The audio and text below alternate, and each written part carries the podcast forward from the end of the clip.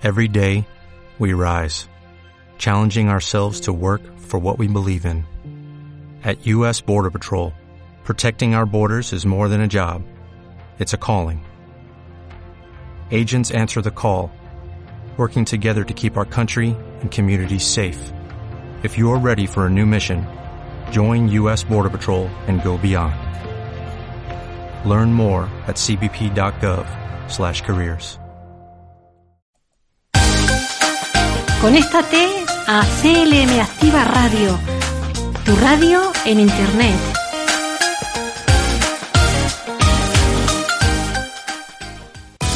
En CLM Activa Radio nos preocupamos por la sociedad castellano-manchega y aquí le damos voz.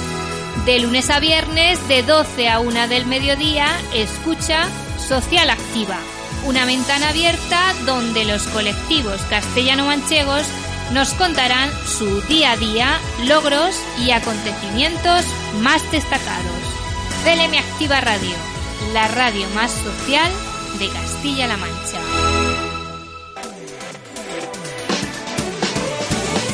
En tu casa, en el coche, en la oficina, en la montaña. Sintonízanos en internet allá donde quiera que estés. clmactivaradio.es y llévanos siempre en tu bolsillo.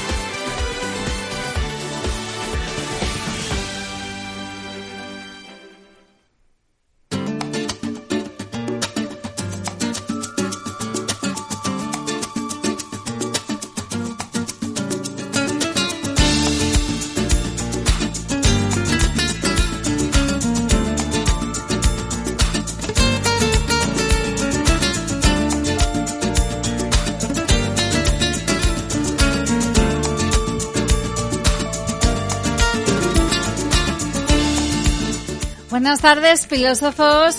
Cuando las señales horarias acaban de dar las 5 de la tarde, aquí en CLM Activa Radio es hora de que comience el magazine vespertino Filosofía, el arte de ponerle pilas a la vida. Hasta las seis y media de la tarde estaremos con todos vosotros.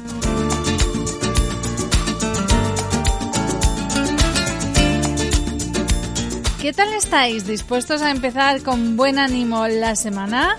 Porque aquí estamos otro día más, poniéndole pilas a la vida, como no puede ser de otra forma, en CLM Activa Radio.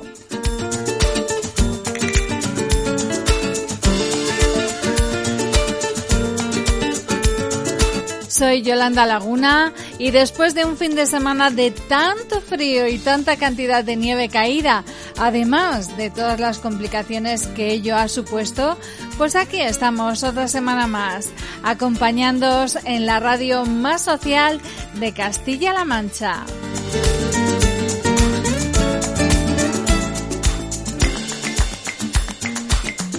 Ojalá se cumpla el refrán popular que dice Año de nieves, año de bienes. Y eso, que nos traiga muchas cosas buenas a todos. Comenzamos.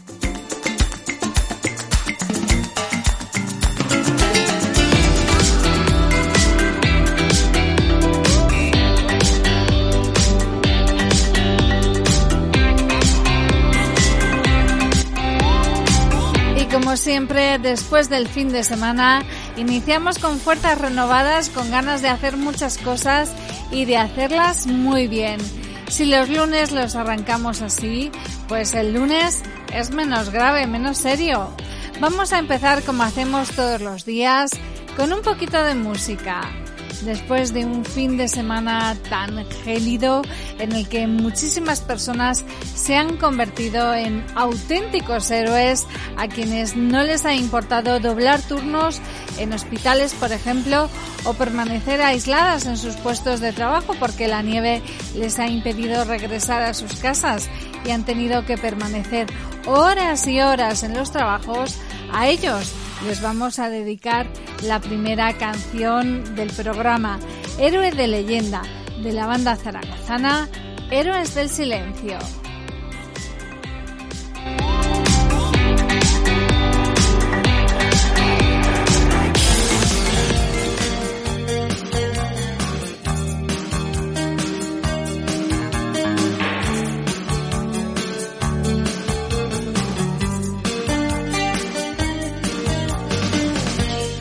Siempre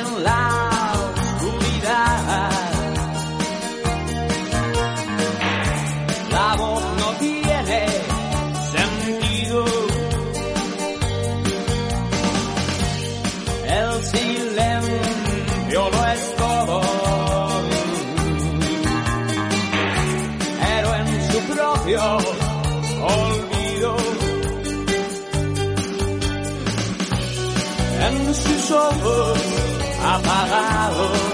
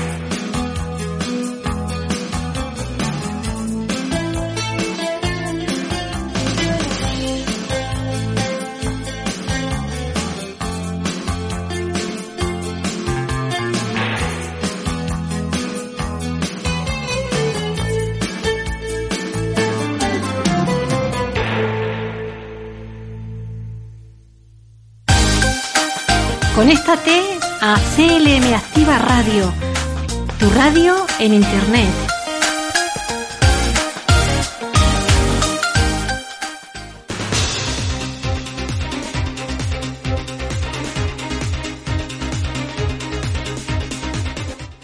Y cuando pasan 8 minutos de las 5 de la tarde, es hora de adelantaros todas las propuestas que traemos a Filosofía en esta fría tarde de lunes.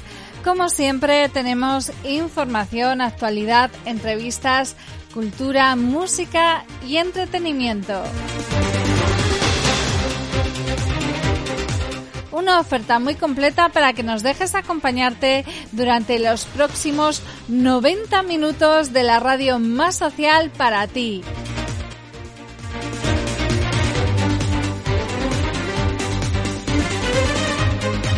Díselo a todo el mundo. pueden escucharnos en www.clmactivaradio.es.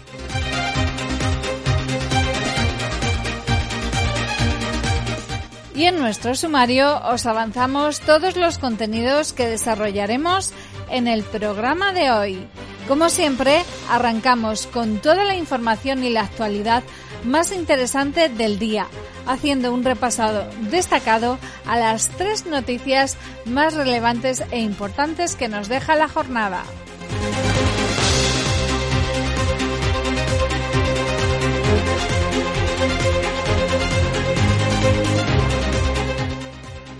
Tras la información llegan las variedades. Hoy tenemos como protagonista a Bernabé Blanco, gerente de AFAS Tomelloso, la Asociación de Familiares y Amigos de Discapacitados.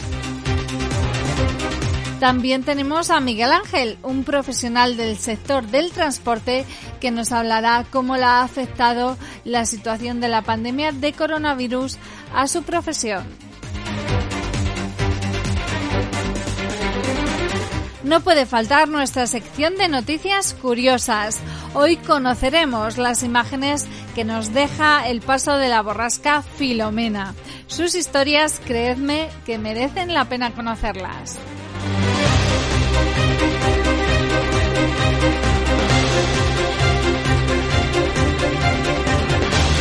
Y todo ello salpicado con un poco de música española e internacional que sirva para recargarnos las pilas. Además de haceros el regalo diario que os entregamos con nuestra frase final y que sé que os gusta mucho.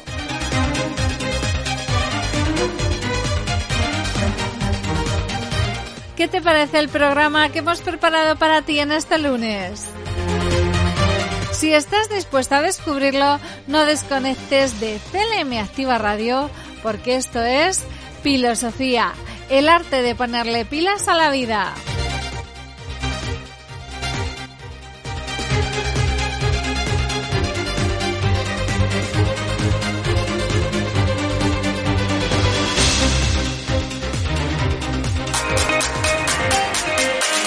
Estás escuchando CLM Activa Radio. Emisión en pruebas.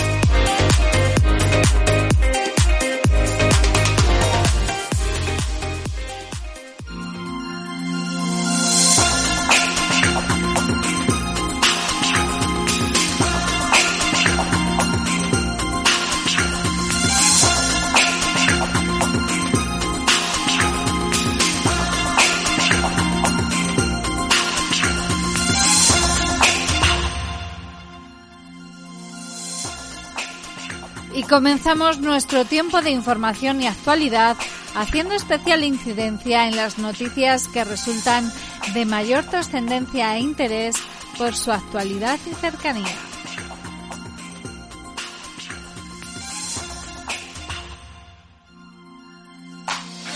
Servicios informativos. CLM Activa Radio.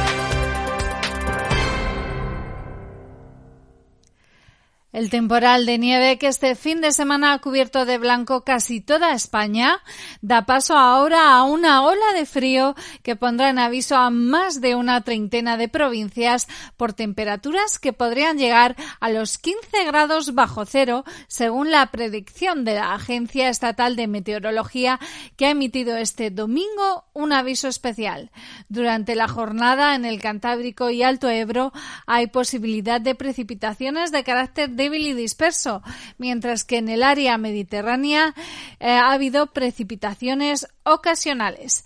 En el resto de la península, intervalos nubosos predominando las nubes bajas en el interior y en Canarias los cielos nubosos con lluvias débiles en general en el norte de las islas.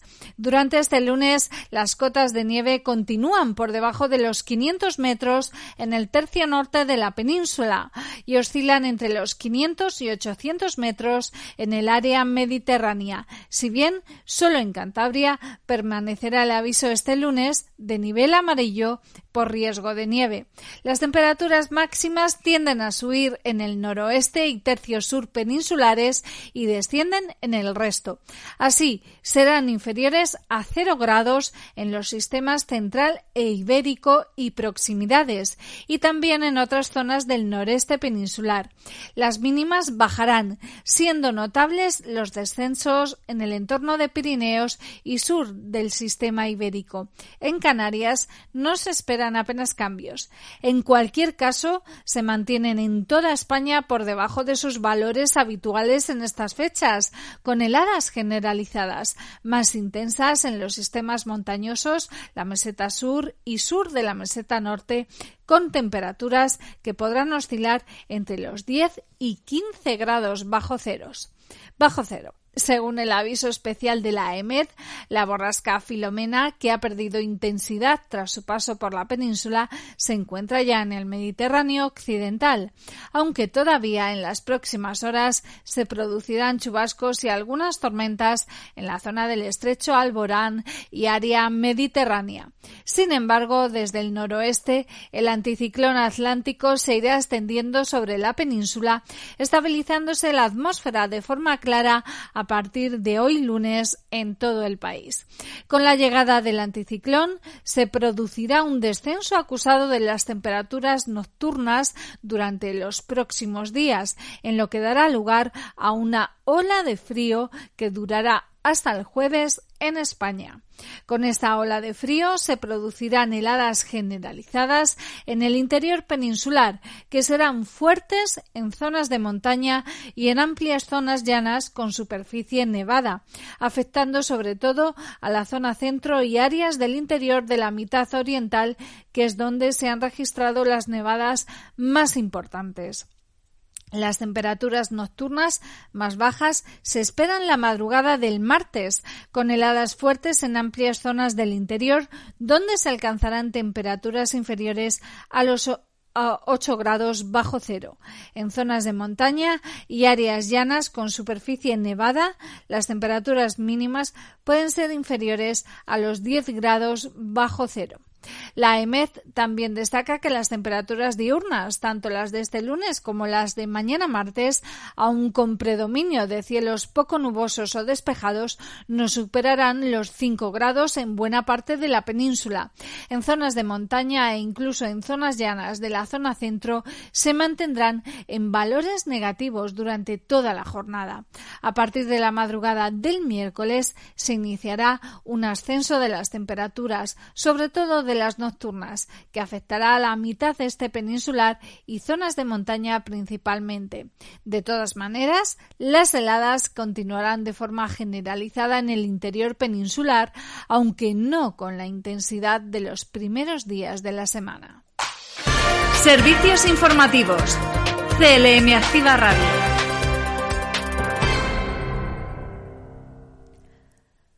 La Unidad Militar de Emergencias de las Fuerzas Armadas Españolas y la Brigada Paracaidista de la Unidad de Élite del Ejército de Tierra se encuentran desplegados desde anoche en Toledo, donde han efectuado trabajos de limpieza y conexión de vías, principalmente para garantizar el servicio del AVE Madrid-Toledo y la movilidad en el casco. La alcaldesa Milagros Tolón ha recibido en la Academia de Infantería a los miembros que integran la paracaidista que aportarán a la ciudad más recursos humanos y materiales para poder recobrar la normalidad lo antes posible. La primera edil ha estado acompañada por el director de la Academia de Infantería, el coronel Antonio Armada, el subinspector de la Policía Local de Toledo, Miguel Fernández, y la edil Marta Medina, además de otros miembros del gabinete de alcaldía.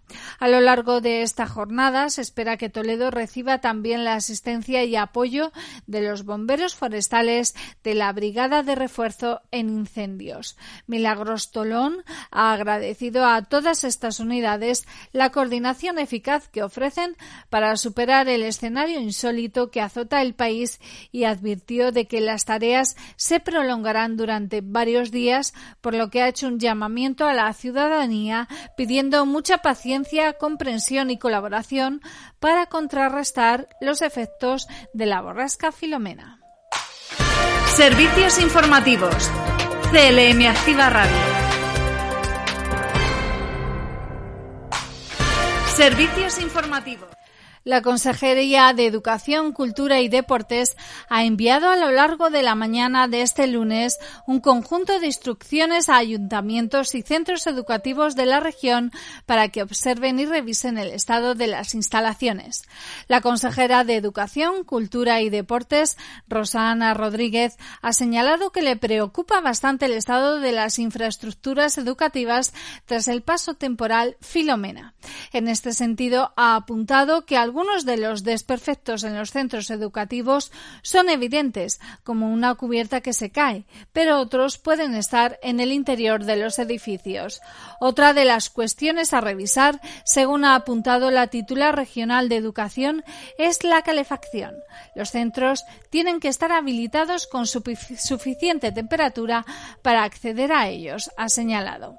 Rodríguez no ha descartado alargar el cierre de los centros educativos de enseñanzas no universitarias de la región más allá de este lunes y este martes por las inclemencias meteorológicas. Están esperando a tomar esas decisiones en función de la evolución del temporal. En este sentido, ha explicado que la red de centros educativos de Castilla-La Mancha es muy amplia, no solo en ciudades, sino también en pueblos que evidentemente tienen más difícil el acceso. No quieren poner en riesgo la seguridad de la comunidad educativa y harán lo posible para que esto no suceda, ha manifestado la consejera, reiterando que no se descarta ampliar la suspensión de las clases de forma total o de forma comarcalizada. Con todo, Rodríguez ha querido lanzar un mensaje de paciencia y tranquilidad porque el Gobierno regional está pendiente de, lo que acontece en los centros educativos. El Gobierno de Castilla-La Mancha decidió suspender la actividad lectiva en los centros educativos no universitarios al menos hoy lunes y mañana martes debido a la incidencia de la borrasca Filomena en el territorio regional y la previsión de heladas a la que dejará paso el temporal de nieve. Esta decisión fue tomada tras la reunión mantenida el sábado entre el presidente regional Emiliano García Paje, la propia Rosa Ana Rodríguez y los consejeros de Hacienda y Administraciones Públicas Juan Alfonso Ruiz Molina, de Fomento, Nacho Hernando, y el vicepresidente autonómico José Luis Martínez Guijarro. Rodríguez ha apuntado que la suspensión se decreta debido al gran problema de movilidad que va a existir a lo largo de toda la red de carreteras tras recordar que la región ya se adelantó a las malas previsiones meteorológicas, aplazando al lunes el inicio del segundo trimestre, ha indicado que ahora es una obligación volver a paralizar el arranque de las clases tras escuchar los informes de las Direcciones Generales de Protección Ciudadana y de Carreteras. Además, dependiendo de la situación, abre la puerta a estudiar la forma de proceder a partir del miércoles, ya que dependiendo del contexto y en previsión de fuertes heladas, se tomará una decisión a partir del martes. Ahora será en el seno del Consejo Escolar donde se tome la decisión de cómo ajustar el calendario para recuperar los tres días lectivos que Filomena ha obligado a dejar perder. Otro de los extremos acordados en esta reunión es dar instrucción a los centros educativos para que mantengan los edificios perfectamente calefactados y preparados para recepcionar a los alumnos cuando puedan abrirse las puertas. Así se solicita que durante los días de suspensión de la actividad lectiva presencial se procuren las medidas oportunas para el acondicionamiento de los centros educativos, especialmente la supervisión del estado de las instalaciones y el encendido de calefacciones, coordinado con los ayuntamientos en el caso de los centros de educación infantil y primaria.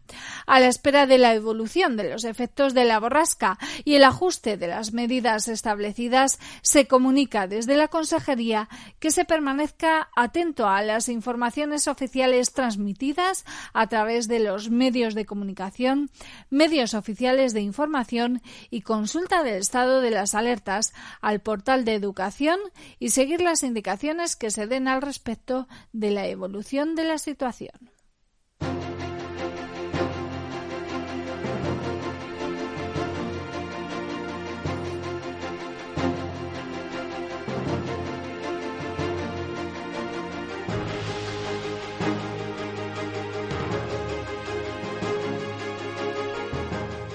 Terminamos nuestro espacio de noticias.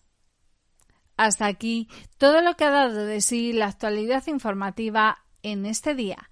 Les emplazamos a seguir informados con nosotros en próximas ediciones de informativos en CLM Activa Radio.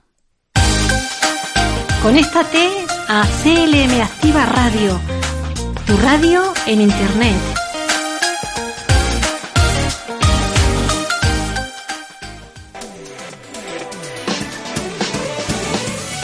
casa, en el coche, en la oficina, en la montaña.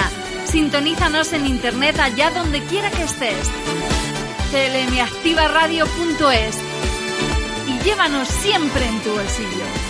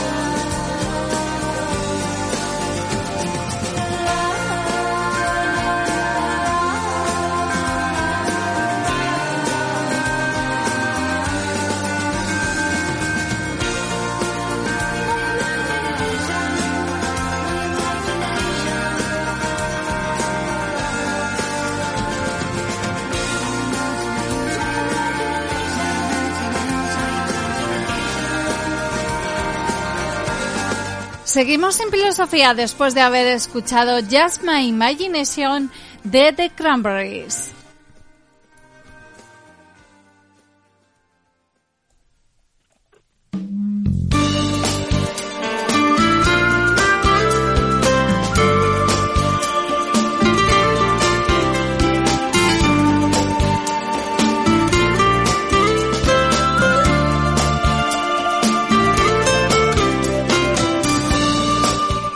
Filósofos, seguimos aquí en nuestro programa en Filosofía, el arte de ponerle pilas a la vida.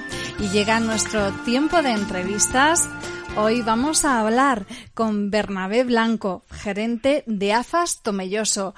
AFAS, que es la Asociación de Fami- Familiares y Amigos de Personas con Discapacidad. Buenos días, Bernabé. Hola, buenos días. Bienvenido a los micrófonos de CLM Activa Radio. Muy bien, muchísimas gracias. Encantado de estar contigo y con tus oyentes. Lo mismo digo, Bernabé. Bueno, vamos a conocer un- en este tiempo de entrevistas un poquito a AFAS, porque es una asociación que nació en el año 1977. Sí, efectivamente, nació en el año 1977, ya tenemos más de 40 años de, de vida, de existencia, una, una vida ya, ya, ya larga, longeva, y, y la verdad es que, bueno, nació por una, un grupo de, de- de- de familias que por aquellos entonces, eh, pues no tenían eh, pues recursos o servicios para darle a sus hijos con o familiares con, con una discapacidad, en este caso discapacidad intelectual, se, se unieron por aquellos entonces cuando el movimiento asociativo era era muy muy potente empezaba a ser muy potente en, en- España y también en nuestra en nuestra localidad en Tomelloso y formaron esta asociación que 43 años después pues es una una bonita realidad eh, de aquella utopía que, que aquellas familias nunca pensaban que, que iba a llegar la asociación a, a, los servicios y a, y a los recursos que presta hoy en día a las personas con discapacidad intelectual y a sus familias. Un- unos servicios que vamos a conocer ahora a lo largo de la entrevista porque son muchos. Eh, explícanos con qué objetivo fue, fue ese nacimiento de la asociación. Pues, pues fundamentalmente este, el que te comentaba, ¿no? Porque había eh, familias que, que en, en su día, pues eh, en aquellos entonces, hace hace más de 40 años, tenían un- en su seno una persona con, con discapacidad y no tenían, no tenían recursos donde llevarla, ¿no? No tenían en los colegios entonces de, eh, no existían entonces los colegios de, de- de educación especial, eh, no existían eh, talleres eh, ocupacionales, no existían los colegios ordinarios pues eh, no, no había personal especializado para atender a, a este tipo de, de- de- de población, ¿no? A este tipo de, personas que tenían al- algún déficit intelectual y, y bueno, pues eh, con esa con ese objetivo de encontrar encontrar algún servicio, algún recurso para sus hijos, eh, decidieron unirse y, y constituir esto para inicialmente bueno, pues tener lo que en aquel momento se llegó, se llamó el, el colegio, ¿no? Para ir al, al- al colegio, eran niños Sí. pequeños y, y- y, bueno, empezaron eh, seis, seis, siete eh, personas con discapacidad eh, eh, en el año 1977 y para que veas un poco la, eh, la perspectiva de, de los años, pues eh, hoy en día atendemos a más de mil personas con, con discapacidad. Mil personas. apoyos Sí, aproximadamente entre todos los recursos y las poblaciones también, porque no solamente estamos aten- atendemos eh, o prestamos apoyo a las personas con discapacidad de Tomelloso, sino también en, en diferentes poblaciones de la de la provincia Ujú. y en total pues atendemos a y prestamos apoyos a más de mil personas con discapacidad, así que eh, la evolución desde ese punto de vista ha sido ha sido importante a lo largo de los años. Ya lo creo que sí, Bernabé. Precisamente era una de las preguntas que tenía planteada hacerte, pero ya me la has contestado. Entonces, cuéntame, ¿cuántos profesionales son los que atienden a ese millar de personas con discapacidad intelectual? Sí, eh, fluctúa porque, claro, hay muchos profesionales. Ahora mismo la plantilla, eh, más o menos eh, eh, fija, es alrededor de 230 personas, 230 profesionales, pero claro, eh, como tenemos también recursos de, de, de viviendas, de residencias que tienen turnos de 24 horas al día, 365 días al año, Sí. pues hay, hay en, en épocas de verano, ahora la época que lleva de Navidad, etcétera, donde eh, con las sustituciones de, de- de- verano y de- del personal para que descanse por sus vacaciones, pues eh, nos, nos plantamos en perfectamente en 260, 270 trabajadores, ¿no? Pero vamos, la media anual está en torno a esos 230 aproximadamente. Y como bien decíais, no solamente tenéis cobertura en Tomelloso, sino en otros municipios como Alcázar de San Juan, Bolaños de Calatrava, La Solana, Socuéllamos, que también está ahí al ladito de Tomelloso. No sé si me dejo alguna localidad más. No, eh, es eso. Estamos en Alcázar de San Juan, en, en Bolaños de Calatrava, tú bien lo has dicho, en La Solana y, y en Socuellamos ahí. Bueno, pues en, en, en todos eh, esos municipios eh, las instalaciones en las que estamos prestando los servicios a las personas son de titularidad municipal y bueno, pues los ayuntamientos de aquellas localidades, bueno, pues en sus, en sus respectivas eh, eh, localidades, eh, municipios, pues en ese momento no había una asociación, un movimiento asociativo que, que pudiese prestar el, eh, o, o llevar o gestionar los servicios de, de la mejor forma posible, entonces bueno, pues acudieron a, a nosotros y, y empezamos eh, por, en, en Alcázar de San Juan a prestar servicios fuera de, de, de Tomelloso, ya por el año 2007. Ajá. Y, y bueno, pues eh, ahora mismo ya estamos eh, con servicios también de residencias, de, de viviendas, de, centros de día, ocupacionales, de atención temprana, en todas esas poblaciones que hemos, que hemos enumerado. Ujú. ¿Cuáles son las necesidades específicas que tiene el colectivo de personas con discapacidad intelectual? Bueno, ¿Cómo pues, podemos eh, contribuir a mejorarlas? Bueno, pues desde muchos puntos de vista. Es que eh, podríamos hablar de diferentes ámbitos. Hay unas necesidades eh, en diferentes etapas de la vida. Inicialmente en los, eh, en, los niños, que también tenemos servicios de atención temprana, de 0 a 3 años, niños que, que nacen con algún tipo de, de, de, minusvalía, de, discapacidad, ¿no? Algún tipo de- de deterioro en su, en su crecimiento que eh, esos niños lo que necesitan en las primeras etapas de su vida, en los primeros meses, es precisamente eso, unos servicios, unos buenos servicios de atención temprana que hagan que esa que ese déficit que tenga eh, inicial, déficit eh, motórico o déficit eh, en el lenguaje, por ejemplo, pues se pueda corregir, se pueda paliar. Los niños en los primeros años de vida son esponjas que lo absorben todo, ¿no? Entonces la atención en esos primeros años de vida es fundamental. Ajá. A lo largo, eh, una vez que pasa ese periodo, la persona que, des- que sigue, a pesar de, de, esa, de esa atención temprana, eh, sigue necesitando servicios, eh, pues eh, en la etapa educativa, pues necesita eh, precisamente eso, ¿no? Apoyos, apoyos para que pueda tener un, un currículum educativo eh, eh, importante, ¿no? Y para que pueda tener una adaptación educativa importante. Una vez pasada esta etapa, en la- eh, en lo que se necesita también son, pues, una formación, una formación profesional, una formación eh, de cara a, a que también puedan tener oportunidades laborales y empleo, ¿no? Que también lo etapa un poco lo que se necesita en la etapa adulta, ¿no? Sí. Y luego también servicios también residenciales, vivienda, porque muchos de ellos ya viven con, con sus familiares que, que ya empiezan a ser mayores, empiezan a tener problemas para poder para poder atender a sus hijos con, con- o hijas con discapacidad y necesitan un recurso residencial o un, un recurso de vivienda. Bueno, eh, necesitan también muchas veces eh, actividades de ocio. Bueno, es, es, es una amalgama importante de, de necesidades las que tienen y entidades como AFAS en este caso, pues lo que hace es prestar apoyos a esas personas para que tengan una una vida lo más plena y lo más inclusiva posible. Sin duda es una atención muy integral. Háblame, eh, porque uno de los objetivos que tenéis en AFAS es influir en nosotros, en los medios de comunicación, para modificar actitudes sociales negativas hacia este, disco- este colectivo de personas con discapacidad intelectual. Eh, ¿Todavía es necesario eso, que modificar la actitud de la sociedad? Sí, la verdad es que sí. Eh, bueno, hemos avanzado mucho. ¿no? Sí. Estamos hablando del año 1977 cuando AFA se constituyó y entonces había una realidad muy distinta, muy diferente a la que hay ahora.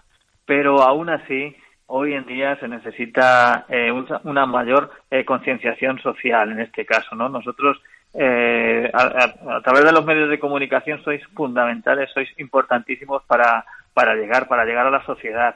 Nosotros eh, buscamos eh, el, el ámbito de la, de la prestación de apoyos a la discapacidad hoy en día eh, es diferente y, busca interactuar mucho más con la comunidad, que la persona con, con discapacidad esté incluida en la comunidad, con todo lo que eso lleva consigo, ¿no? Es decir, que, que, que no, eh, nosotros aunque prestamos apoyos, por ejemplo, en el ámbito de residencia, de vivienda, eh, y tenemos aquí unas maravillosas eh, eh, recursos residenciales, eh, recursos de viviendas tuteladas, pero pero eh, de cara al futuro hay mucho que avanzar, por ejemplo, en este ámbito también, en otros también, pero en este que, como te pongo ejemplo de vivienda, para poco a poco concienciar a la comunidad y a nosotros mismos eh, de que eh, es, es mucho más eh, inclusivo eh, que estas personas vivan en comunidad, vivan en la comunidad, desarrollen su vida en, en pisos, en comunidad, en, en casas, en comunidad, con los apoyos que necesiten, pero en la comunidad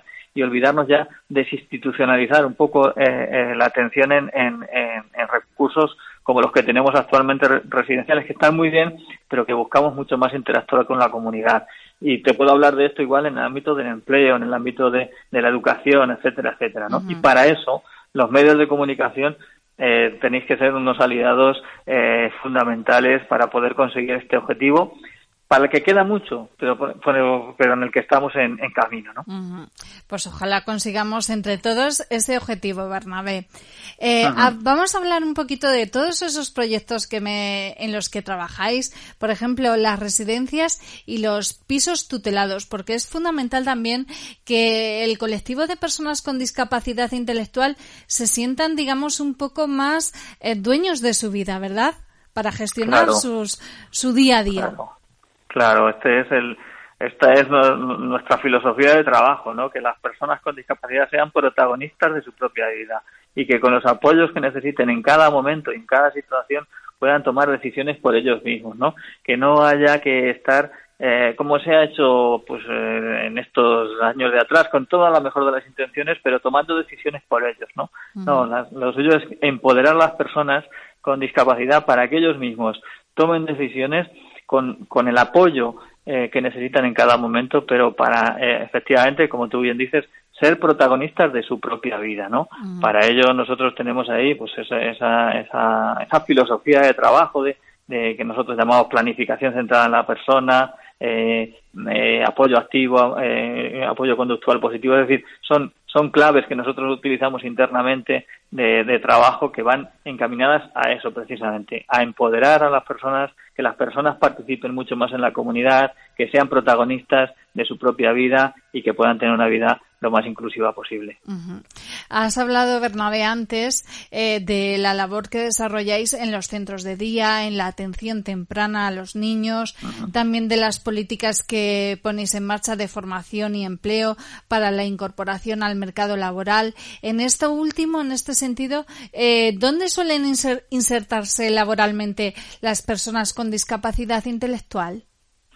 Bueno, pues esto es una de las grandes eh, claves que hay que, que desarrollar, ¿no? En, en el ámbito del empleo y la formación. Por, eh, por desgracia, eh, la mayoría de las personas con discapacidad intelectual, en este caso, tienen eh, escasa eh, formación, formación para el empleo, ¿no? Entonces, suelen acceder a puestos de trabajo, suelen acceder, digo que por regla general, aunque también hay excepciones, ¿no? Sí. Pero por regla general suelen acceder a puestos de trabajo que tienen una eh, baja cualificación profesional. Eh, eh, por ejemplo, eh, pues jardinería, eh, limpieza, eh, conserjería, etcétera, etcétera, ¿no? Ya digo, son puestos de trabajo con, con, con más baja cualificación profesional, ¿no? Mm. Nosotros lo que queremos es que las personas con discapacidad de cara a su inserción laboral tengan un itinerario personalizado hacia el empleo. Es decir, mm, parece que una persona con discapacidad intelectual, la única salida laboral que va a tener a lo largo de su vida es en una de estas eh, profesiones un poco que te he comentado, ¿no? De Sí. jardinería, limpieza, Sí, con etcétera, escasa etcétera, ¿no? cualificación, ¿verdad? Efectivamente, pero eh, no tiene por qué ser así y en eso es lo que estamos trabajando, ¿no? En, en- en garantizar, en, en formar a las personas en lo que ellos realmente quieren, en lo que ellos realmente les gusta. Para ello tenemos que conocer bien sus intereses, sus capacidades, etcétera, y, poder buscarle una formación para poder desarrollar, hacerle un itinerario personalizado y que pueda al final eh, eh, culminar con éxito en, en- en lo que realmente la persona quiere desarrollarse desde el punto de vista profesional. Es decir, me estoy refiriendo, por ejemplo, yo siempre pongo el mismo ejemplo porque lo hemos tenido aquí en, en alguna ocasión, ¿no? Alguien que quiere ser peluquero, que quiere trabajar en una peluquería, ¿no? Pero aquí como, bueno, pues eh, no tenemos eso, pues que aquí es para trabajar de jardinero, de limpieza, de conserje y tal, no, no, pero es que yo quiero ser peluquero. Pues Sí. vamos a intentar buscar en la comunidad eh, cursos de formación para esa persona eh, con el apoyo necesario le, le prestamos el apoyo que, que, que, que necesite y le vamos eh, le vamos a prestar ese apoyo no solamente en la formación sino luego después también en las prácticas laborales en alguna peluquería y al final poder a través de la figura del empleo con apoyo poderlo insertar en alguna empresa en este caso de peluquería pero como podría ser otra no Sí. pero bueno pues ese es el, el camino que queremos dar, el salto que queremos dar y que de hecho estamos trabajando en ello de cara a la inserción laboral y a la inclusión laboral de las personas con, con discapacidad, ¿no? Y para eso, como te, también te decía antes, también necesitamos mucho el apoyo de la, de la comunidad, de la, de la sociedad. ¿no? Claro que sí. Qué bonito, qué bonito, Bernabé, que trabajéis en ese camino de que una persona con discapacidad intelectual pueda haber convertido en realidad su sueño, ya sea de ser peluquero o sea el sueño que sea, pero que trabajéis en ese sentido. Me parece algo maravilloso, porque todas las personas tienen derecho a, a perseguir sus sueños y a disponer de los medios para, para alcanzarlos. Háblame un poquito, porque también tenéis un pro- el programa de respiro familiar. ¿En qué consiste? Pues el programa Respiro Familiar, pues la propia palabra lo dice, ¿no? Es, es- va dirigido a, la- a- a las familias de personas con discapacidad intelectual Mm. que en este caso eh, viven en sus domicilios, pero que bueno, que en un momento determinado la, la- la propia familia hay que tener en cuenta que hay personas con discapacidad intelectual que que bueno, que algunos de ellos tienen también eh, en algunas ocasiones problemas de trastornos de, de- de- de comportamiento, Sí. eh, trastornos eh, individuales, es decir, eh, hay situaciones algunas veces eh, verdaderamente complicadas en, en- en casa, ¿no? En los domicilios. Eh, bueno, aquí suelen venir en régimen de centro de día, de, de unidad de día, pero vuelven a la tarde vuelven a su casa. Pero hay momentos que la familia necesita, pues, pues la propia palabra dice, ¿no? Respirar, ¿no? Sí. Eh, eh, irse de, de- a una boda, eh, a unas vacaciones, ¿no? Por lo que sea, no, no pueden llevar consigo a la persona, a su hijo, a su hija con discapacidad, ¿no? Eh, bueno, pues aquí se presta ese servicio de respiro para que eh, con, eh, con un tiempo tope de 15 días puedan dejar aquí a su persona, a su, a su hijo su hija con discapacidad durante ese periodo de tiempo en régimen de residencia, de vivienda. Aquí le prestamos el apoyo, eh, pernocta aquí, eh, come aquí, le prestan también eh, servicios de ocio para que, en este caso, la familia pueda pueda irse tranquila de, de- de boda, de, de visitar a algún familiar, alguna vaca- algunas vacaciones Sí. que le surgen ¿no? por lo que sea la familia y durante ese tiempo pues queda eh, eh, se le prestan aquí los apoyos a, la, a, a su familiar con discapacidad en, en nuestros recursos residenciales. Está claro que son personas que también requieren una exigencia en esa Claro. atención familiar y está claro que las familias necesitan esos recursos. Claro. Sí, Eh, Me gustaría, Bernabé, tú trabajas con el colectivo de personas con discapacidad intelectual y hemos hablado de la importancia que tiene de los medios de comunicación para cambiar el concepto, la imagen que todavía la sociedad actual tiene esa imagen tan negativa. Eh, haznos un dibujo del perfil de la persona con discapacidad intelectual. Mm, bueno, es, eh, es difícil porque porque hay muchos perfiles, es decir, hay Yo muchas recuerdo, figuras, pero- yo Sí. recuerdo que es un colectivo muy amable, muy generoso, Sí. muy muy agradecido, porque yo recuerdo Sí. cuando hacía mis prácticas universitarias que trabajé con personas con discapacidad dándoles clases y, y recuerdo su generosidad, su agradecimiento, su ternura, eh, lo fácil que era trabajar con ellos. Sí, sí, sí, eh, es, es cierto, es cierto. Es una, son personas que, que, que- te devuelven lo mucho que, le- que, que tú les das a ellos, te lo devuelven con, con creces, ¿no? Y es, es, esto es una, una, una realidad, ¿no? Y, y es así, es un colectivo de verdad muy, muy agradecido. Hay muchas veces que, que, que por desgracia es- son personas que, muchas veces no, pero, pero en algunas ocasiones sí, pues bueno, pues tienen vienen de, de familias que, que pueden estar desestructuradas, eh, pueden tener una desestructuración social, ¿no? Sí. Y eso hace que, que bueno, que hayan tenido pues como una falta de, de afecto, de cariño en el propio núcleo familiar y, y, bueno, pues cuando, cuando utilizan alguno de nuestros recursos, nuestros servicios y, y- y ven que ahí, bueno, pues se les da eh, apoyo, profesionalidad, cariño también y, y- y buena atención, pues, pues es verdad que ellos eh, lo agradecen, ellos y ellas lo agradecen eh, de, de- de- de muy buen agrado, ¿no? Eh, Entonces, bueno, la verdad es que es un perfil de personas, eh, bueno, un colectivo vulnerable, ¿no? En este caso, Sí. de exclusión social, pero que eh, con los apoyos necesarios, insisto, pueden llevar una vida lo- eh, plena, inclusiva y, y además que, que, como tú bien dices, eh, agradecen todo este apoyo que, que se les da a diario, ¿no? Vamos a hablar, ya vamos acabando la entrevista, pero me gustaría que una de las de las actividades que estáis desarrollando en AFAS es un curso que estáis dando a dos usuarios que es sobre responsables de punto COVID. ¿Qué nos puedes contar de ello para que lo conozcan nuestros oyentes? Sí, sí, bueno, pues este es un, eh, un curso que organizamos a través de otro de los servicios que prestamos, es el servicio de capacitación de AFAS, que es un servicio que cuenta con el apoyo del Fondo Social Europeo y que, bueno, a través de este curso que, que organiza la Asociación Labor Valía, una asociación que hay a nivel provincial a la que pertenece AFAS, pues se les ha dado eh, una primera parte eh, teórica en, en, bueno, pues eso precisamente, ¿no? Ahora que está esto, por, de- por desgracia, lo del tema del, del COVID de, de- de moda, ¿no? Pues en- hay en muchos sitios donde se establece el punto COVID, ¿no? Para desinfectar cuando alguien eh, llega a un sitio de pública concurrencia, pues desinfectar de manos, de, de el tema del calzado, etcétera, etcétera, ¿no? Y de tomar la temperatura. Bueno, pues se han estado formando, se han estado formando en esta, de forma teórica y ahora están haciendo prácticas eh, en este en este mismo curso. Un curso que, que ha estado muy muy interesante y que bueno estas personas están la verdad que desarrollándose muy muy bien pues cumpliendo eh, bastante bien su- una de ellas está haciendo precisamente aquí en AFAS en nuestras instalaciones está haciendo las las prácticas y la verdad es que está está muy bien y que bueno yo no sé si esto será profesión de futuro o no pero al menos es una formación importante que, que, que están recibiendo y que para su currículum particular les va a venir fenomenal. Mm.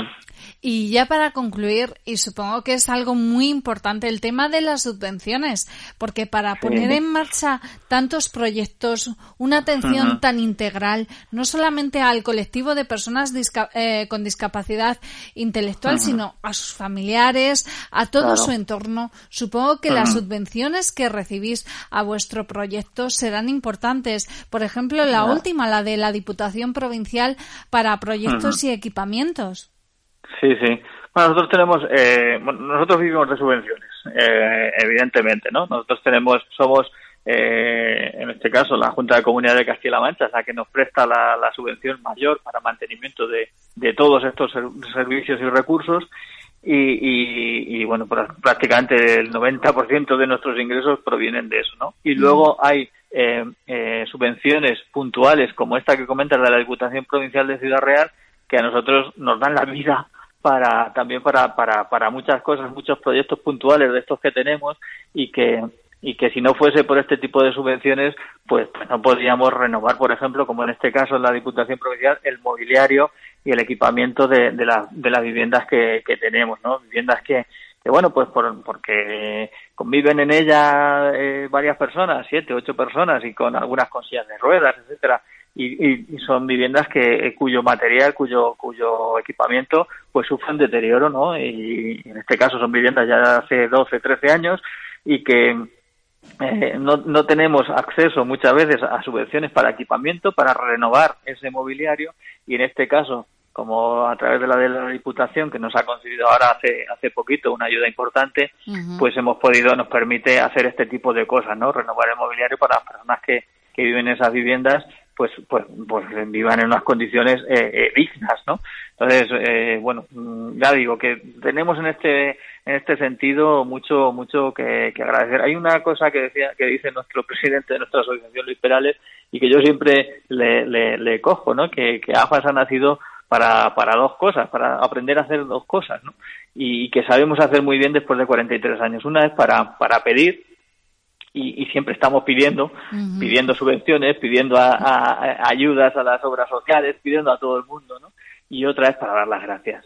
y, y, y dar las gracias también tenemos que dar las gracias a todas estas instituciones, a la Junta de Comunidades, a la Diputación, a los ayuntamientos, al de aquí de Tomelloso, a los otros de, de referencia donde nosotros prestamos servicios, porque sin el apoyo de las administraciones públicas en este caso, eh, a través de las líneas de subvenciones y del apoyo también eh, de otro tipo que nos dan, pues eh, eh, sería imposible de llevar a cabo nuestra labor.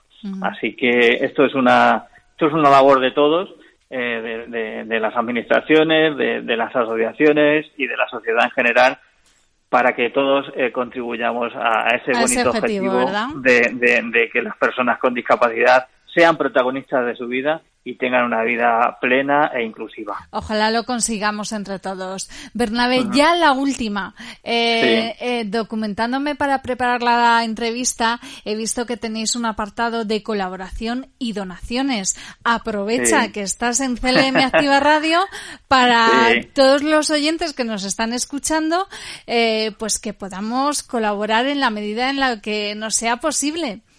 Sí, sí. Pues mira, eh, una es hacernos socio de AFAS. Eh, hacerse socio de AFAS es, es muy sencillo y a través de la propia página web se- Ujú. se puede hacer. Y la cuota tampoco es, hacemos, eh, la cuota mínima son 20 euros al año. O sea, y, y son, son pequeñas aportaciones que, que para ese tipo de cosas que te decía antes, pues nos vienen fenomenal. Y otra para proyectos concretos, que también tenemos una línea a través de la página web, también se puede acceder para algún proyecto concreto que colgamos, oye, queremos conseguir, pues no sé, bueno, poner ejemplo, cuatro, cinco mil euros, seis mil euros para hacer un proyecto concreto, ¿no? Y aceptamos ahí donaciones de la sociedad en general, de, de particulares, de empresas, para que eh, para ese proyecto concreto poderlo llevar a cabo con la colaboración de, de, de la sociedad en general, ¿no? Así que sí, aprovecho como, como todo, como te decía antes, como estamos acostumbrados a, a- y nos han enseñado a eso, a, a pedir, A pues, pedir, claro a- que pedir sí. que- que, que, que la gente entre en nuestra página web, que nos llame por teléfono, que colabore con nosotros, porque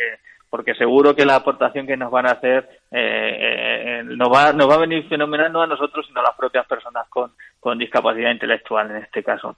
Así que, bueno, aprovecho, si me lo permites, tu, Claro eh, tu- las, las ondas de, de- de vuestra emisora para, para esto. Pues eh, hecho está ese llamamiento a la colaboración. Bernabé Blanco, gerente de AFAS Tomelloso, la Asociación de Familiares y Amigos de Personas con Discapacidad Intelectual. Ha sido un placer conocer de tu mano, de tu voz, eh, a la asociación y a este colectivo tan maravilloso. Muy bien, Un muchísimas placer gracias a vosotros. y hasta la Y- próxima. Muy bien, a vuestra disposición. Un saludo para todos. Un saludo.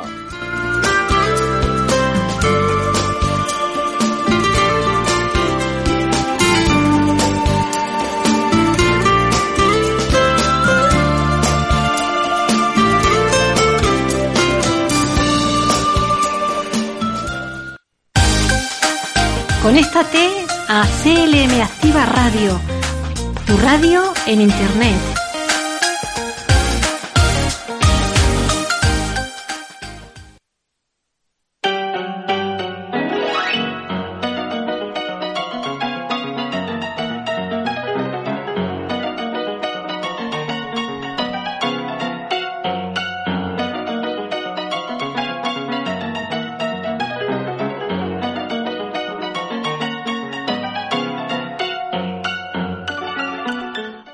Nuestra sección de noticias curiosas, reales, increíbles y sorprendentes, os contamos todas las noticias que en este sentido nos ha dejado la borrasca Filomena y que no son pocas.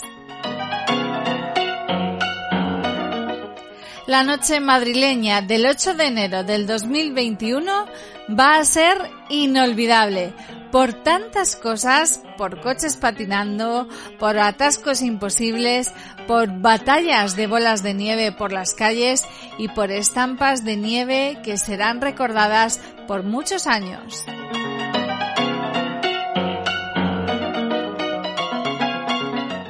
Pero además de eso, también porque alguien miró por la ventana y se tuvo que frotar los ojos al ver a un tipo misterioso con un trineo tirado por perros por las calles de Hortaleza en Madrid como si fuera la mismísima Reykjavik.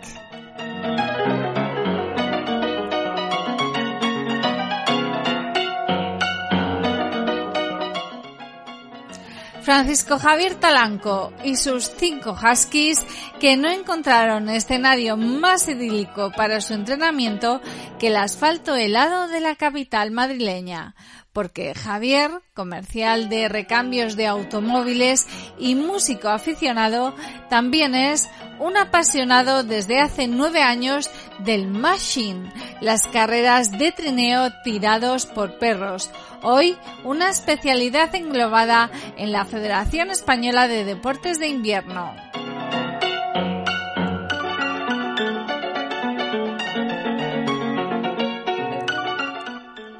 Francisco Javier ha competido en europeos y mundiales en la modalidad de sprint, el último en Suecia hace dos años. Y dentro de diez días tiene una prueba de la Copa de España en la localidad madrileña de Villamanta.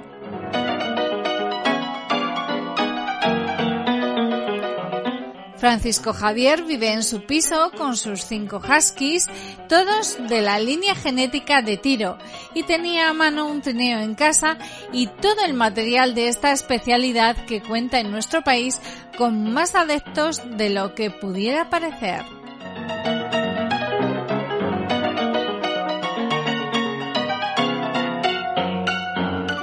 Según ha contado Francisco Javier, los tres perros pequeños de la camada de cinco jamás habían visto la nieve, porque aquí en España suelen entrenar en tierra. Hasta este pasado fin de semana, en cuanto los perros vieron la nieve por la ventana, se pusieron nerviosos y no paraban de jugar, afirmaba Francisco Javier, nada más llegar de su paseo por el barrio, hora y media para seis kilómetros a una media de 20 kilómetros por hora y con máximas de hasta 45. No le había dado tiempo ni siquiera a quitarse la ropa cuando ya le abrumaban los vídeos que circulaban por redes sociales.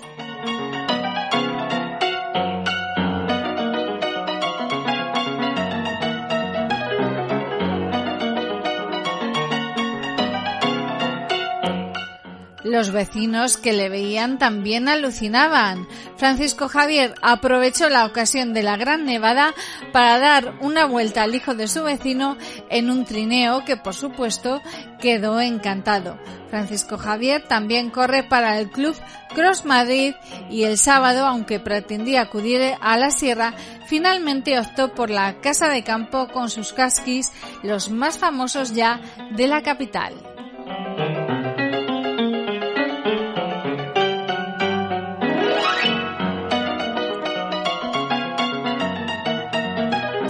La nevada que la borrasca Filomena ha dejado en Madrid ha ofrecido también imágenes insólitas que los internautas no han dejado pasar sin inmortalizar.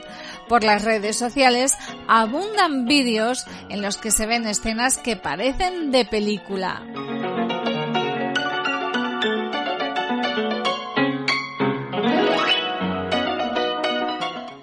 Aparte del trineo tirado por cinco huskies por las calles de Madrid, también sorprendentes han sido los vídeos de los esquiadores. Por ejemplo, el viernes por la noche se podía ver a una persona cruzar la Puerta del Sol con esquíes.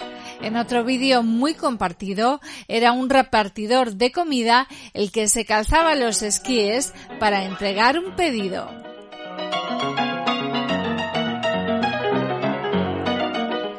La intensa nevada no ha impedido que los fanáticos del deporte dejaran sus hábitos y así, aprovechando el corte de la M40, un runner ha aprovechado el sábado para correr por esta circunvalación.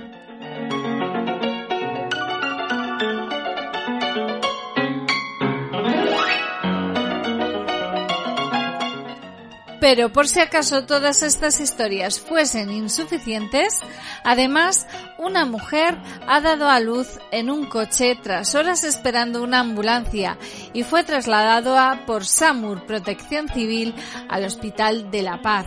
Según ha informado Emergencias Madrid, una pareja llevaba horas esperando una ambulancia y decidieron irse al hospital en coche donde la mujer se puso de parto.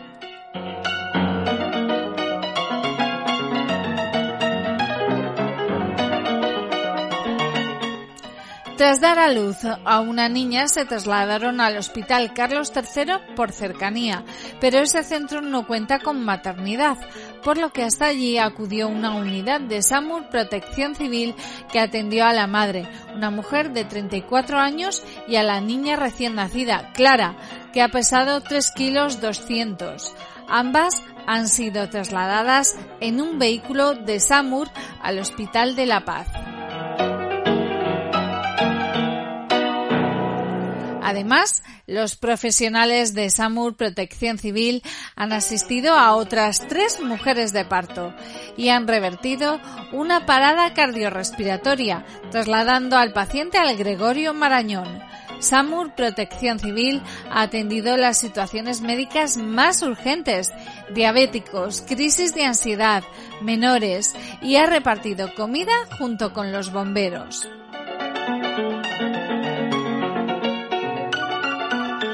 En los operativos de este fin de semana se han sustituido cinco UBIs por vehículos todoterreno debido a la dificultad del movimiento por las calles de Madrid.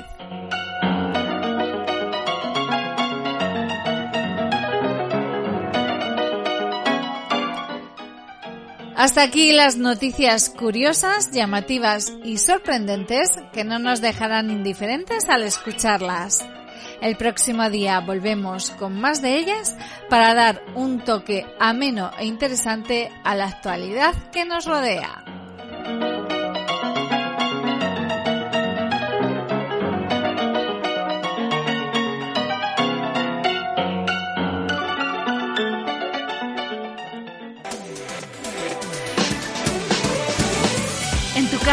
En el coche, en la oficina, en la montaña. Sintonízanos en internet allá donde quiera que estés. clmactivaradio.es y llévanos siempre en tu bolsillo.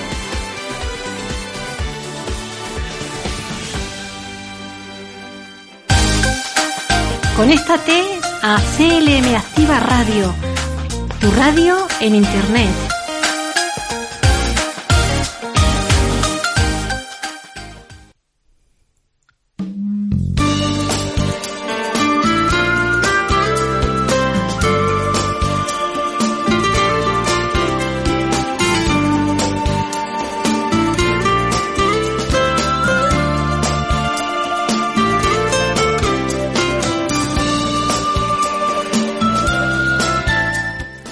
Seguimos aquí en Filosofía en CLM Activa Radio. Abrimos nuestro tiempo de entrevistas.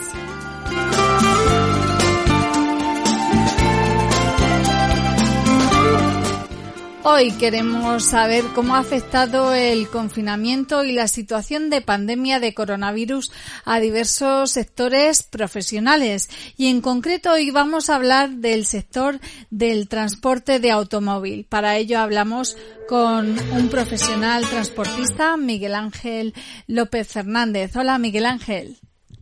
Hola, buenos días, Yolanda. ¿Qué tal? ¿Cómo estás? Pues muy bien, pues. Trabajando, ahora mismo, ¿no? tra- trabajando, trabajando, sí. Con el camión, sí. y nos escuchas, escuchas filosofía, ¿verdad? Sí, sí, sí, me gusta llevarlo, sí, claro que sí. Eh, te mueves mucho por el panorama, por la, el territorio español y nos escuchas Sí. perfectamente, ¿verdad? Perfectamente. Con internet pongo el Bluetooth en el en la radio del camión y perfecto, perfecto. Pues eso me llena de muchísima alegría. A mí y a Sí. todo el equipo que hacemos el programa. Bueno, Me cuéntame. eh, sabes que este año estamos viviendo un año bastante paradójico con el tema de la pandemia mundial de coronavirus que nos está afectando a todo el mundo, valga la redundancia. ¿Cómo te ha afectado a ti en tu trabajo? Cuéntanos. Bueno, pues al sector del automóvil, pues claro, al ser un sector tan, tan, no sé, que no, al no ser de primera necesidad, pues claro, se vio, se vio afectado radicalmente. Eh, claro, la gente con el confinamiento no puede salir, Sí, mm, no podían acudir a los concesionarios, a ferias de automoción, y claro, pues se paró radical, se paró radical. Tampoco había vacaciones, con lo que el movimiento de coches para los rentacar en aeropuertos y puertos, pues también se paró y bueno, pues muy mal, parado prácticamente. Bueno, prácticamente parado. Yo estuve parado más de dos meses. Si tuvieras que definirlo en una palabra, ¿cuál sería? ¿Caos? ¿Tragedia? No sé. Cuéntanos tú. Eh, catastrófico. Ujú. Ha sido una catástrofe. ¿Cómo? Porque los camiones valen mucho dinero, las carrocerías valen mucho dinero y claro, te pilla de, de improviso, está claro, como cualquier sector, pero los gastos están ahí y, y si estás sin ingresar, los gastos siguen viniendo. Siguen viniendo ruedas, eh, el pago mensual del camión, en fin, todo, sí que todo sigue viniendo. Tú me... no se trabaja, no se factura, no hay ingresos, pero hay que seguir pagando. El que pueda, el que no pueda, pues Ya. a ver cómo sale. Porque tú, ¿qué tipo de camión tienes? ¿Un portacoches? Yo llevo un camión portacoches. Es una tractora con un carrozado atrás, es tipo tráiler y ya está. Y ¿Y transportas coches? Coches. Desde coches las fábricas, coches desde las factorías a los concesionarios. ¿Es eso? Sí, a los concesionarios, a los puertos para embarcarlos a otros países, a los aeropuertos para los rentacar y a concesionarios, claro. Y cuéntanos, explícanos, ¿cómo era tu trabajo antes de la pandemia, antes de que se decretase aquel confinamiento domiciliario que sufrimos tan intenso? Bueno, pues era un trabajo, eh, bueno, pues normal, muchas horas. Cargábamos, te ibas a, a concesionarios, dos o tres repartos, a un, a un aeropuerto, a un puerto, cargabas en ese mismo puerto, a lo mejor para otro punto de España. Y bueno, pues no parábamos. No, No parábamos. faltaba el trabajo, ¿verdad? No, no, no, no, no, no, no, no, no faltaba. Y, y enseguida te, te llamaba la empresa a ver a qué hora llegas, por dónde andas, para ir organizando tu próximo viaje. Hasta que de buenas a primeras, pues, Efectivamente, Pues paraos, hasta que paraos. de buenas a primeras se decreta el confinamiento. ¿Recuerdas dónde estabas y en qué momento se anunció el, de- el decreto? ¿Qué estabas haciendo Sí. tú? ¿Dónde estabas? eh, pues yo quiero recordar que fue un sábado y ese sábado llegué yo a donde ya aparco el camión. Yo aparco el camión en Valdepeñas y, y se quedó cargado. Iba yo al, al, al aeropuerto de Málaga precisamente con coches para los rentacar. Y, y el lunes pues no sabíamos si salir, si no salir, si había que ir a descargar, si no había que ir a descargar. Entonces yo el lunes llamé a donde iba, me dijeron que estaban cerrados, que no sabían cuándo iban a volver a abrir y ya pues ya habéis ido a mi empresa. Y yo tuve el camión con esos coches hasta el viernes. Y el viernes ya me mandaron a, una base logística que hay en la zona de Antequera a descargarlos y allí los dejé y ya me fui otra vez a, a aparcar el camión a Valdepeñas y ya pues Y ya Pues hasta todo el tiempo parado, ¿verdad? Sí, eso fue, pues claro, eh, eso fue en torno al 17-18 de marzo, cuando fui a, a dejar los coches a, a la base logística y ya hasta el 17-18 de mayo, que fue cuando ya me incorporé. ¿Cuántos vehículos sueles transportar en una situación normal, antes del confinamiento? Eh, bueno, yo al menos no lo sé realmente, pero En, en un viaje, en un viaje. ¿qué en un viaje en un camión, en un viaje de coches, va nuestro coche en el camión, Ajá. normalmente. Ahora, por ejemplo, está cargado con cuatro furgonetas. Pero vamos, si son turismos, pues sí, siete, ocho, depende si son todoterrenos, si son coches más grandes, pero vamos, de siete a ocho turismos. Es lo normal. ¿Y cómo lo han vivido otros compañeros tuyos? ¿Qué era lo que hablabais entre vosotros acerca del confinamiento? Mm, pues es que no sabíamos nada. Mm, No sabíamos nada. La empresa no nos decía nada, no sabíamos si nos iban a pagar, porque claro, tampoco ¿Facturabais? No sabíamos- Claro, claro, porque mm, en marzo cobra lo de febrero, a finales de marzo cobra febrero, pero lo de marzo, como pasó lo que pasó, no sabíamos si se cobraría en abril. Y claro, y no, no decía nadie nada. La empresa no decía nada, los seguros tampoco. Y bueno, pues entre nosotros, pues esperando, esperando. Es que no se movía nada. No podíamos, ¿qué vamos a hacer si mm, está todo cerrado? Y claro, pues nadie sabía qué hacer con los coches que teníamos en el camión. Prácticamente se podría decir una si- situación de verdadera incertidumbre, ¿verdad? Hombre, claro, es que no sabíamos ni qué hacer con los coches, ni cuándo empezaríamos otra vez a trabajar. No sabemos si vamos a cobrar. Eh, el seguro de mercancía se paga todos los meses. No sabemos si eso se habría que pagar. ¿Cómo ha sido para ti, para tu economía familiar? ¿Cómo lo has vivido? ¿Has podido Pues- hacer, hacer frente a tus pagos? ¿Tenías un colchón de ahorros? Eh, ¿Has tenido que pedir ayuda a familia? Cuéntame, ¿cómo ha sido? Bueno, yo personalmente he podido salir bien, gracias a Dios he salido bien. Yo tenía mi colchón, eh, como te digo, a finales de marzo cobré mi mes de febrero, que fue un mes normal, un mes satisfactorio económicamente bien. En abril cobré por los 14, 15 días que trabajé de marzo. Y bueno, pues ya en mayo no cobré nada, porque no trabajé nada en abril y los 15 días o 13 que trabajé en mayo los cobré a finales de junio. A ver, pude tirar bien porque, bueno, pues yo tenía ahí lo mío, pero como cualquier economía se resiente, que al final te quedas, te quedas pensando si esto vuelve a repetirse o si hubiera durado un mes y medio, dos meses más. Porque evidentemente, hipoteca, gastos de las casas como cualquier persona, los gastos del camión siguen estando, el camión está parado, pero hay gastos fijos. Sí. Y esos hay que pagarlos igual. Otra cosa son los gastos variables, pero de gastos de rueda, de gasoil, pero los gastos fijos están ahí. Eso hay que pagarlos sí o sí. ¿Y cómo te has adaptado después con la reincorporación? ¿Qué medidas de seguridad has tenido que implementar?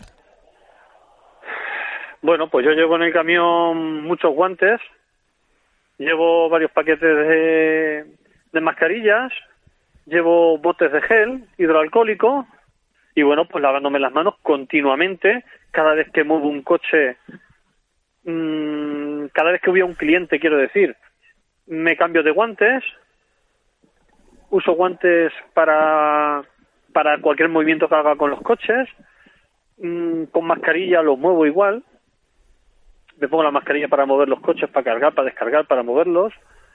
Y bueno, por la distancia de seguridad, pues procuro no arrimarme a la gente, procuro no tocar los papeles porque pues porque no sabemos cómo está la otra persona. Si es que eh, ¿Con qué es. sentimiento, con qué sentimiento, con qué emoción afrontas estos tiempos?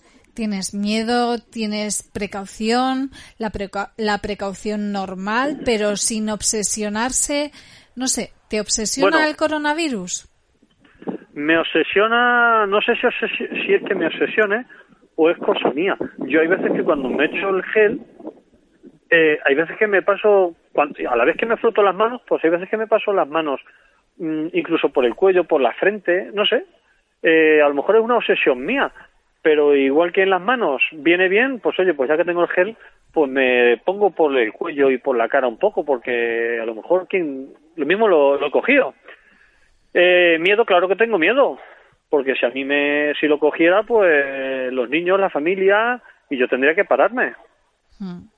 Yo tendría que pararme porque yo estoy en contacto con mucha gente, restaurantes, oficinas donde voy. Cuando vas a un concesionario, lo mismo tienes que estar hablando con el comercial y el comercial a lo mejor está atendiendo a gente. O sea que tratamos con mucha gente. Y claro, no sabes cómo está la otra persona, cómo estás tú. Precaución muchísima. De distancia, de los guantes, de no arrimarme a, la- gente. Y miedo, claro que tengo miedo. Ajá. Antes me has planteado eh, que, que después del confinamiento o durante el confinamiento pensabas, ¿y cuánto tiempo va a durar esto? ¿Qué pasa si se prolonga? ¿Qué pasa si se repite? Lamentablemente se está repitiendo y está, estamos viviendo una segunda ola incluso más intensa, más fuerte y más trágica que la de la pasada primavera. ¿Cómo, cómo estás viviendo este momento? Lo estoy viviendo indignado y enfadado y muy molesto con la gente. ¿Por qué? Eh, proba- ¿Por qué estás probablemente- indignado y enfadado? Probablemente haya más contagios o se sepa que haya más contagios porque ahora sí se están haciendo pruebas. A lo mejor, evidentemente, antes no las había. Pero lo que no puede ser es cómo están las calles los fines de semana. Yo solo lo veo los fines de semana, que es cuando estoy en casa. Pero lo que no puede ser es cómo se ponen las calles. Que todos tenemos derecho a comer, me refiero por el que tenga la empresa de hostelería, por supuesto. Pero lo que no puede ser es cómo se ponen las calles.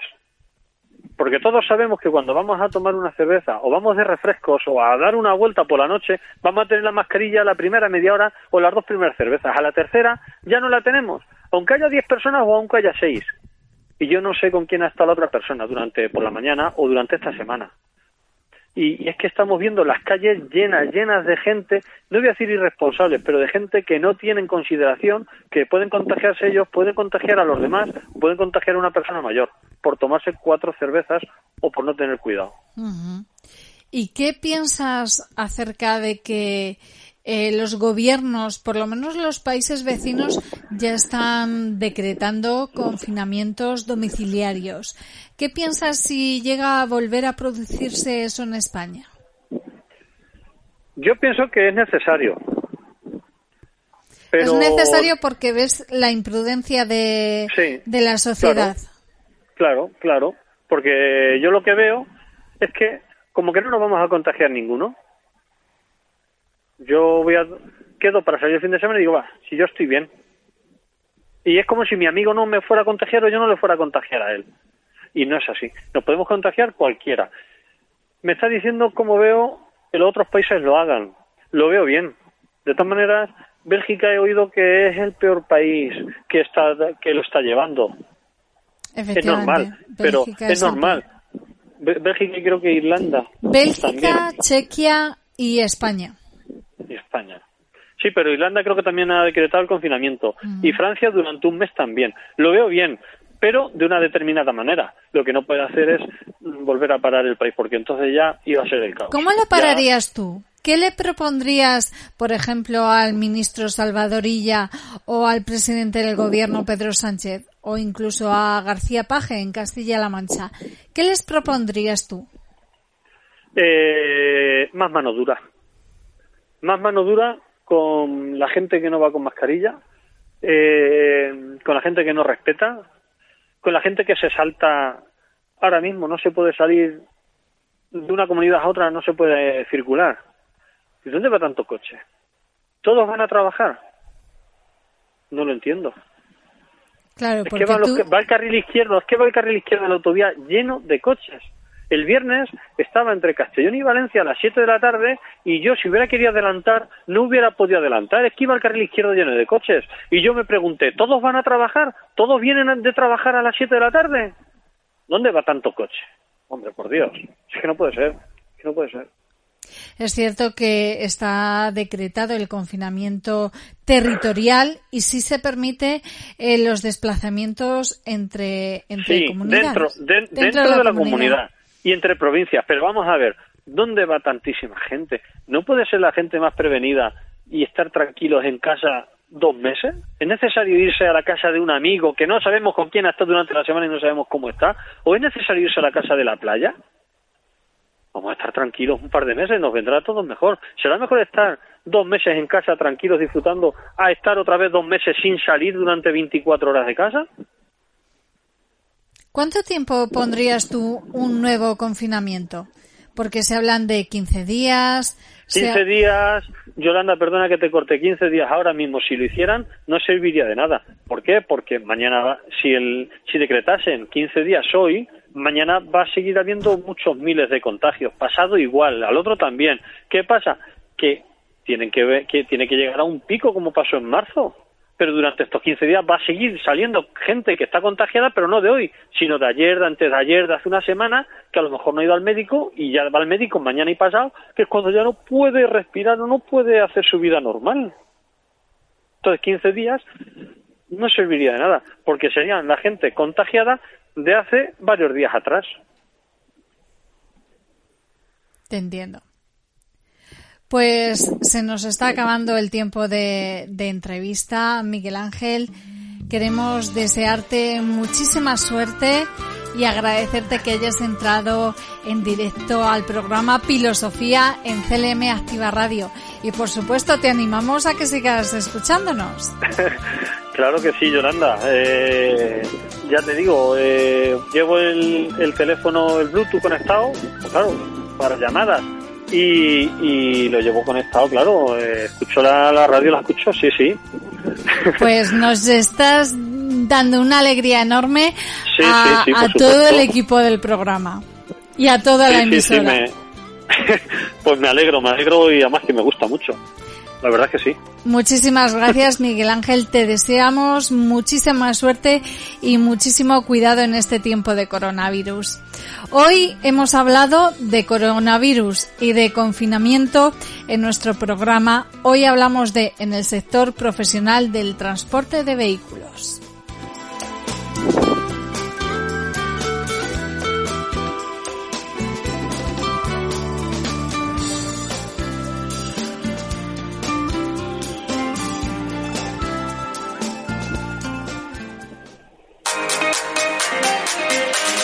Estás escuchando CLM Activa Radio.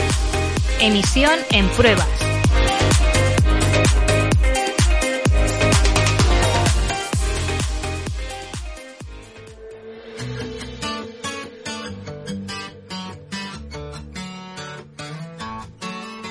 ¿Quién te dijo esa mentira? Que eras fácil de olvidar. No hagas caso a tus amigos, solo son testigos de la otra mitad. Dos besos son demasiado y un beso no bastará. Y aunque adviertan al soldado, si está enamorado, en guerra morirá. Ya no tienes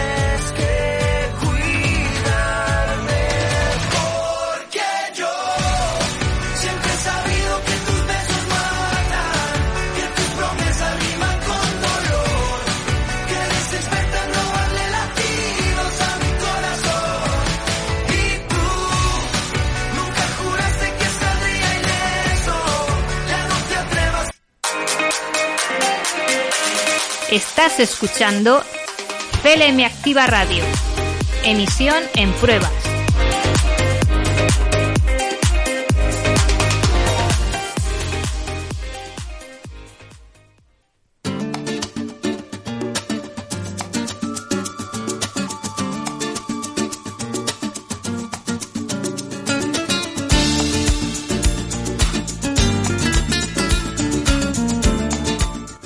Pues después de haber escuchado a Morad y su tema Besos en Guerra, llega nuestra despedida por hoy.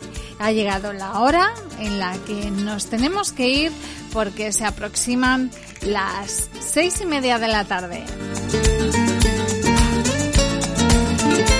Para mí ha sido un auténtico placer reencontrarme con el calor de todos vosotros, mis filósofos, después de un fin de semana de frío intenso.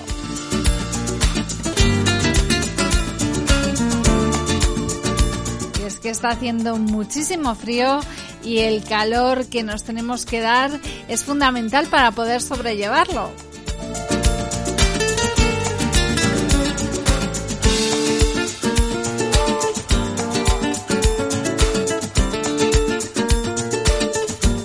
Antes de marcharme, como cada día, os quiero dejar mi regalo diario en una frase. Hoy corresponde a un proverbio italiano y que dice lo siguiente.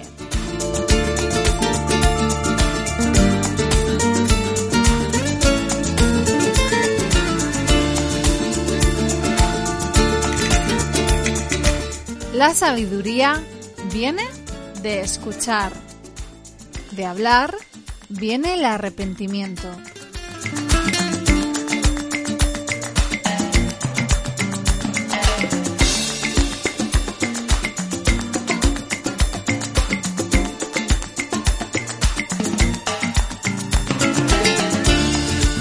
Pues después de nuestra frase final, alcanzado este momento, es hora de poner punto y seguido, porque mañana el, equipo del programa y yo prometemos regresar con vosotros trayendo más información, más actualidad, cultura, música y entretenimiento. Aquí estaremos.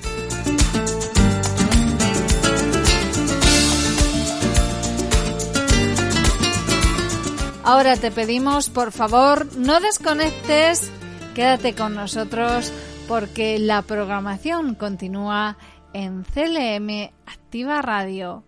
Gracias por estar ahí un día más.